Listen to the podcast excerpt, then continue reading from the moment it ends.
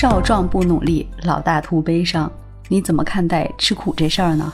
尤其担心的是现在的零零后，不知道他们对吃苦这个事儿是怎么理解的。他们可能会说：“哎，我为什么要吃苦呢？我现在什么都不缺。”那如果你是三四十岁的中年人，是不是要想：那我现在不努力，啥时候努力了？到老了以后，我想努力也力不从心了。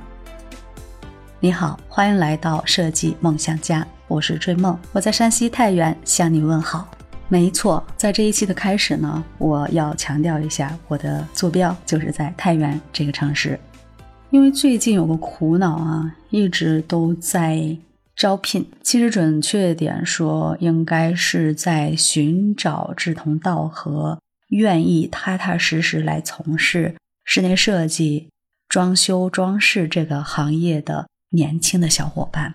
你看，从我们这一代八零后到九零初到九五后啊，目前我们的助理基本上是在九七年、九八年，然后现在新的应届毕业生应该就是在零零后了。就是我发现啊，很多应届生，包括工作一两年这样一些有工作经验的这些孩子们啊，他们对于这个工作的。了解还是挺理性的啊，基本上是哎，我们可以互相来加个微信，哎，我可以直接跟你们的公司的负责人聊一聊公司的体制呀、规模呀，还有你们的福利待遇呀，这个岗位的呃薪资水平是什么样子啊？哎，觉得大家可以聊到一起，或者说这个公司比较适合，我才有这样的兴趣去你们公司了解一下。而且应届毕业生他们的。工资自己理想的这样的收入啊，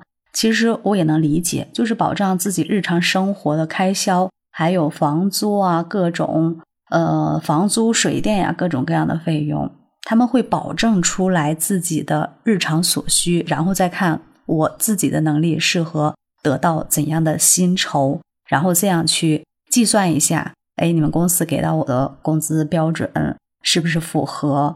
我目前的一个生活的阶段，对我的工作室呢也是非常小的，所以有时候招人呢还得自己去上心。哎，这段时间真的是，哎，我就很深刻的体会就是，真的越来越难了。嗯，现在年轻人找工作，大家的评判标准不一样了，但是对于我们工作室来说的话，其实整个工作氛围还是。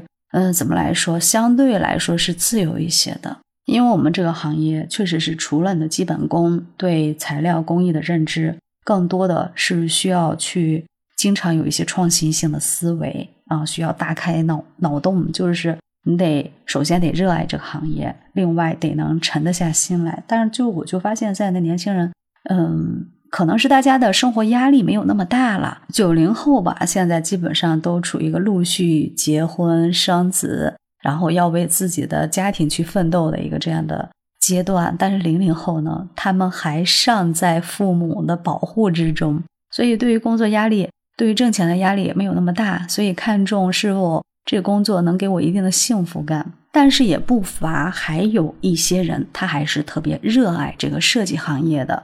对我个人来说，我也觉得这个设计行业确实是挺好的，就让你可以体验不同的人生。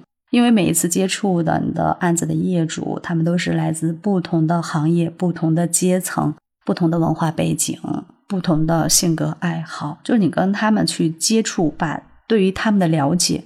去投射到这一整个案子里面去，其实是挺有趣的事情，不亚于演员，嗯，就是重在体验，所以生存的压力小了。它有时候其实是把双刃剑，就是利弊是共存的。对，相对来说没有经济上的压力，它可以有更多的精力、更多的时间，或者是更多的嗯这样的资金去。往自己的专业上去投资，可以多去学习，多看看外面的世界。但是弊是什么呢？啊，我觉得吧，就是通过我对于零零后或者是九五以后，就九七、九八、九九这几个年龄段的孩子们来看呢，就大家好像是，当然不是所有啊，它可以涵盖那么一部分。就是他的工作职能呢分的是清清楚楚。哎，我来应聘的这个岗位，我负责做什么，就是我能做的事情，其他跟我无关。哎，包括学习工艺材料这件事，比如说他是专门来应聘制图这个岗位的，他不愿意去了解工地，不愿意去了解工艺和材料。那你想想，如果不懂工艺和材料的话，你的施工图纸可以画准吗？你如果不懂各种材料的。各种规格尺寸，薄了、厚了，或者它的切割标准，那你如何能去把施工图纸画的准确呢？啊，如果你不懂工艺的话，你如何能保证你的施工图纸可以去完美的落地呢？所以你画的图有可能就是仅供参考。那仅供参考，这样的图纸放到工地上去，那岂不是灾难吗？那工地上一出问题，你的图纸一有问题，自己肯定会受挫。然后这样一次两次，可能对这个行业就会失去信心，或者是怀疑自我。那同样也有这样的年轻人，因为我身边有一个助理呢，他就是九八年还是九七年来着，很年轻，但是他已经在我们这边工作了有三年多了。我记得他刚来的时候问了他几个问题，就是比如说我们的桌面。哎，就拿桌面这个事儿来说，书桌的标准高度是多少？餐桌的标准高度是多少？橱柜的台面的标准尺寸它得有多高？书柜的厚度有多少？衣柜的厚度有多少？就是这些很简单的一些尺寸，它都答不上来。但是他是科班毕业，而且在相应的哎知名的制图单位去学习过、培训过的。但是这些。人体工程学各种尺寸他都不知道，我说天哪！就算你在学校没有好好学习，你毕业以后在培训学校也应该用功把这些都学到自己的脑子里去呀，是吧？你们学校难道对这些基本功、对人体工程都没有给你们进行一个基础的培训和讲解吗？然后这个男孩他最后留了下来，虽然他的工资很低很低，一千块钱之内。哎，那个时候的话，他还是以学习为主啊。对于工作上呢，他工地不能去，材料也不懂，图纸也画不了，什么都不会。但是这个孩子呢，他的优势是什么？因为他不是我们太原当地的人，他的老家是在山西大同的一个乡村。然后他愿意留下来以后。他后面的表现就是，你给他安排什么事儿，他都会试着去做。他不懂的，我可以讲给他听，然后带他去工地上去看，多去工地上看，琢磨着，然后再去把他所学的绘画的技能运用到我们的实际案例中来。然后最重要的是背各种各样的标准尺寸。制图其实用的最基础的基本能力啊，就是就是算术。然后就是卷尺不离手。这三年呢，他下了很多功夫，从效果图表现到施工图纸，到跟工地对接，一点一滴的扎扎实实、稳扎稳打的往前走。制图这个关口，哎，达到一定的要求以后呢，我们就来会要求他把这个设计效果再给做出来，再去把自己。去拔高自己的审美能力，拔高自己各种各样的搭配能力，包括里面深入进去的配色呀、灯光啊、照明啊，所有细节啊，比如说家具的选款，还有各种材质质地，这些都是效果图上需要去嗯深挖的一些细节。其实你听上去呢，是不是也觉得这种呃画那个黑框的？呃，CAD 呀，还有 3D 建模呀，其实真是很枯燥的事情。尤其是当你没有一个成熟的思路，心里没有一种对一个案子没有一种很深的见解的时候啊，或者是设计师教给你怎么做，你去还原设计师的想法的时候，真的有时候你就 get 不到那个点啊！真的有时候就是做着做着自己都懵了。哎，我到底该怎么样去表现？怎么样去琢磨这种空间的一种？气质啊，他真的得去琢磨，真的得下到功夫，真的得有这种吃苦的能力。所以很多年轻人到现在呢，他为什么在这个行业就坚持不了很长时间，甚至是做的很辛苦？嗯，其实我觉得最大一个捷径啊，就是你一定要热爱这个行业，一定要多去思考。要多去想，尤其是思想上不能懒惰。那目前我身边这个助理呢，虽然说他并没有说是勤快啊到哪种程度就钻研到哪种程度，但是他有足够的耐心，能沉下来细细打磨，然后抱着学习的态度呢，能在助理制图的初期阶段坚持三年。哎，我觉得这一点就是他成功的地方，在这三年里呢，他的进步啊，虽然说不算快，但是是惊人的，对于他来说是惊人的。最实际的是什么？就是他的薪资从一千块钱之内，现在每个月能拿到五六千，甚至有时候他做的案子多的时候会达到八千。你知道吗？对于助理这个行业，在我们太原这边能达到这样的薪资标准的话，那已经很不容易了啊！目前呢？他已经是一个实习设计师，就是在我们设计师的带领下，他可以直接去接一个完整的案子了。然后还有针对于这个案子的提成，其实收入是慢慢已经在好转了。